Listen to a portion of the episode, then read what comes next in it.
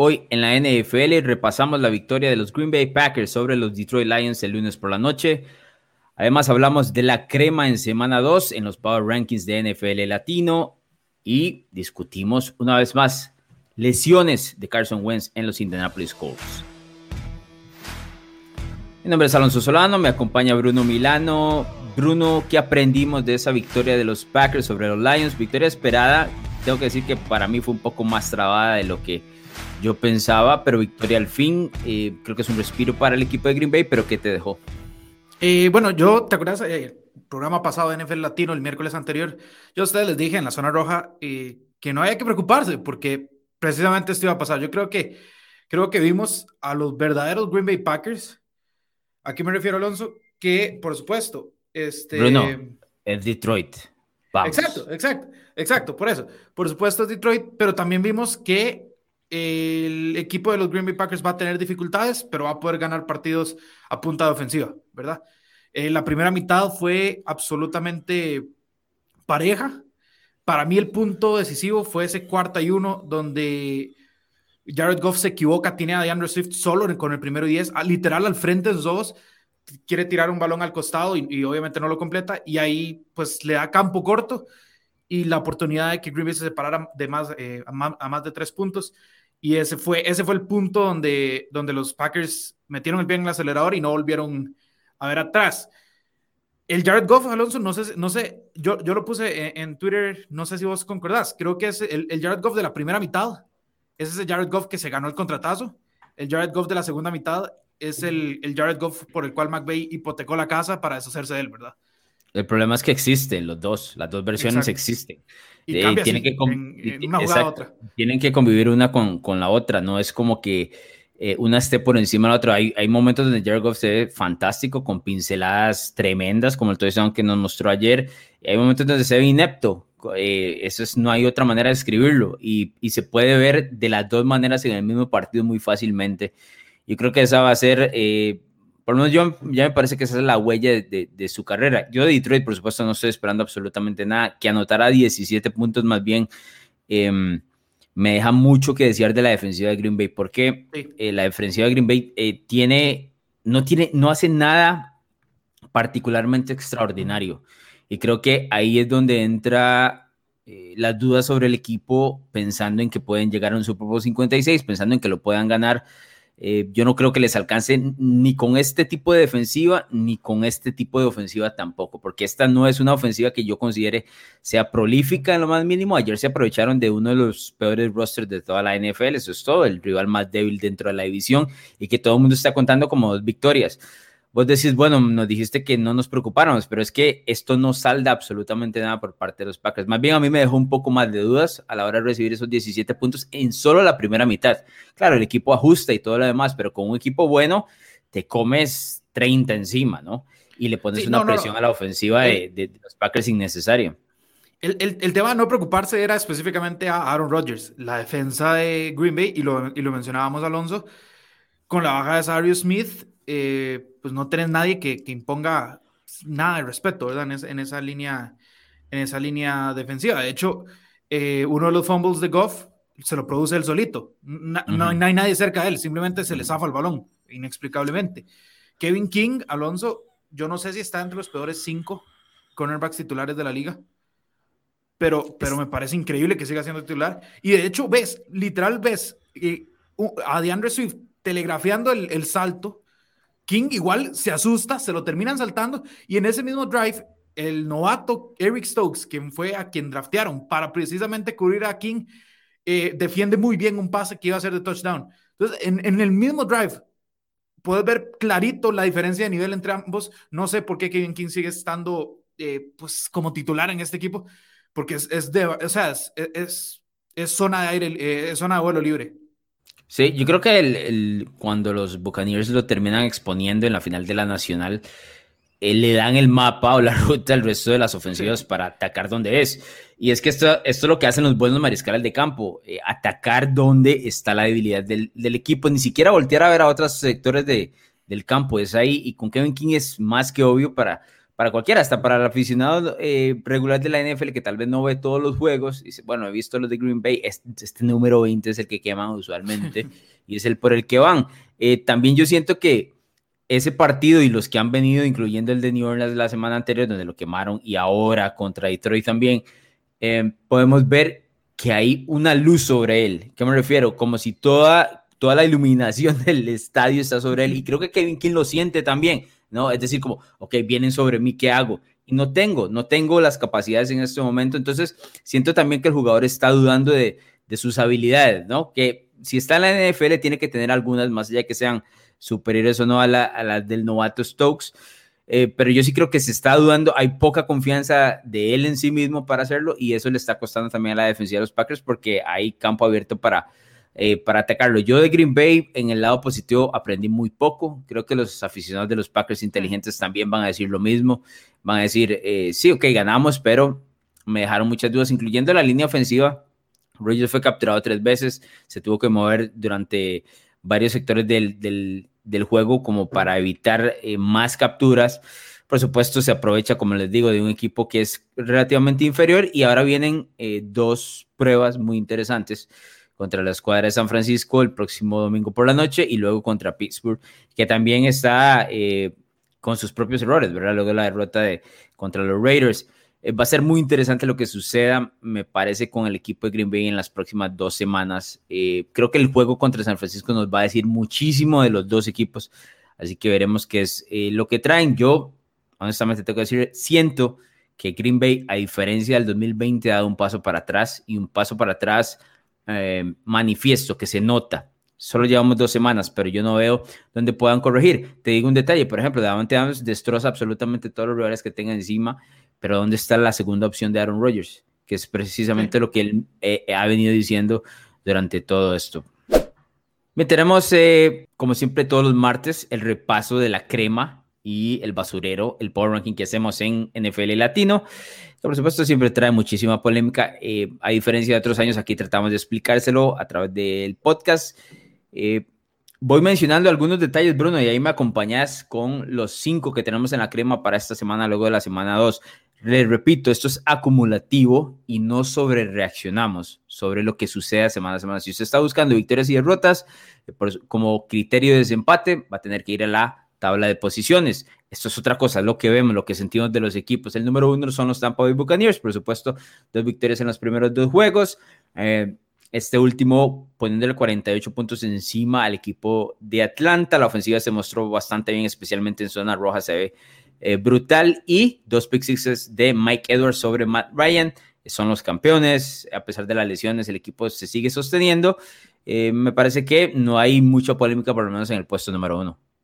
No, no, para nada. De hecho, eh, el, domingo, mientras eh, transcurría esto, Atlanta empieza a ganar calor y, y vos, Alonso, me mencionas, ¿será que Atlanta gana esto? Yo, eh, yo te dije, y quiero mencionarlo, eso lo dije sin tener en cuenta lo que me pasó en el Survivor.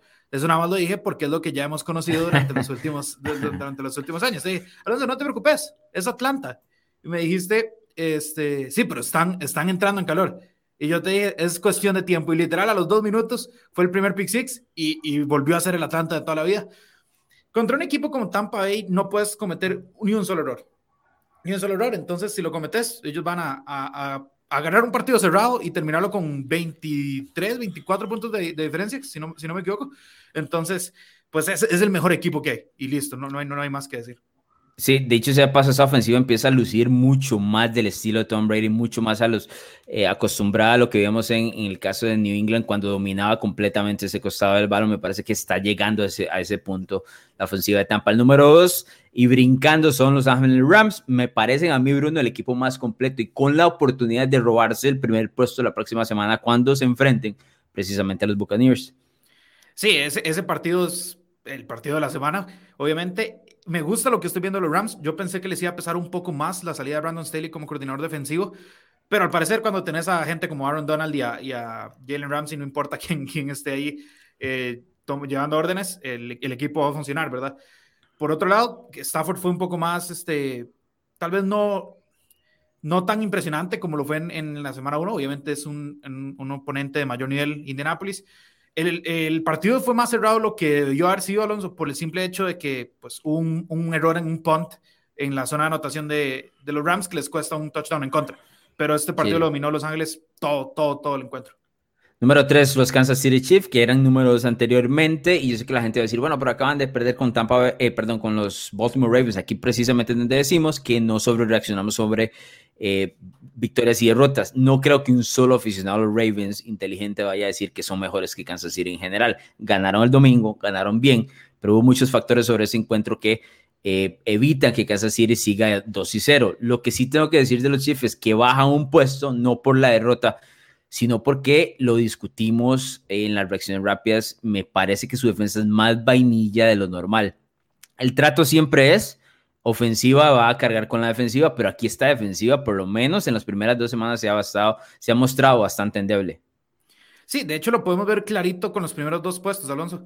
Si los primeros dos puestos ahorita se enfrentan a Kansas City, los primeros Bucks y Rams probablemente ganen, precisamente por eso, porque tienen una ofensiva capaz de mantener el ritmo de los Chiefs pero una defensiva que es capaz de frenar una o dos veces a Mahomes y esa es la diferencia. Número cuatro son los Cleveland Browns. Aquí es donde hablamos de no sobre reaccionar en general. Los Browns pudieron haber robado la victoria de Kansas City en semana uno, no lo hicieron. Hay un valor en el, tipo de partido que lograron desplegar. Tuvieron muchísimos excesos de problemas contra el equipo de Houston. Lo que sí tengo que decir de los Browns, Bruno, es que se están lesionando en las alas abiertas. ¿verdad? Odell Beckham Jr. no ha jugado. Jarvis Landry lesionado en la primera serie ofensiva de ese juego contra Houston. Eh, los Browns se mantienen ahí porque tienen un equipo muy completo, pero no me extrañaría que eh, si siguen lesionándose empiecen a bajar un poco en el tema de la crema. Sí, incluso eh, Baker Mayfield tuvo, tuvo ciertas molestias también, ¿verdad? En ese partido. Entonces, cuesta, cuesta, no, no, o sea, como decís vos, Alonso, no hay que sobre reaccionar, no hay que bajarlos ni subirlos. Creo que están en el puesto ideal. No hay indicativos de que más allá de las lesiones, los Browns no puedan ser el equipo que todos creemos pero es preocupante quedarte sin alas abiertas. Evidentemente, los Browns son un equipo que corren mucho más de lo que pasan, pero si no tienes alas abiertas como Del Beckham Jr. o Jarvis Landry, pues se hace aún así más predecible el hecho de que pues no, no lo van a pasar. Hay que ver cómo, cómo Stefanski se adecua, tal vez empleando más eh, a David Njoku y a Austin Hooper como, como alas, eh, como alas cerradas. Y luego las Vegas Raiders, el número 5, que entra por primera vez, creo yo, desde que hacemos la crema y el basurero entra en la crema. De hecho, hoy nos enviaron un mensaje a través de redes sociales diciéndonos esto y es completamente correcto. Aquí es más que todo darle un guiño y, darle reverencia o respeto a un equipo que ha ganado ante los dos más fuertes de la, del norte de la conferencia americana en los últimos años. Pegarle primero a Baltimore en tiempo extra, luego pegarle bien a Pittsburgh. Eh, yo creo que hubiese sido muy fuerte dejarlos fuera de los cinco. Yo no considero que, la, que Las Vegas sea los, dentro de los cinco mejores equipos de la NFL en general, pero esto es como un guiño, como, como darle una buena palmada en la espalda para sus aficionados y que celebren que están ahí en la crema. Hay que ver qué es lo que sigue adelante. Creo que les toca a Miami esta semana, un partido que podrían ganar. Luego, eventualmente, cuando se enfrenten a sus rivales divisionales, donde vamos a saber la capacidad real de este equipo.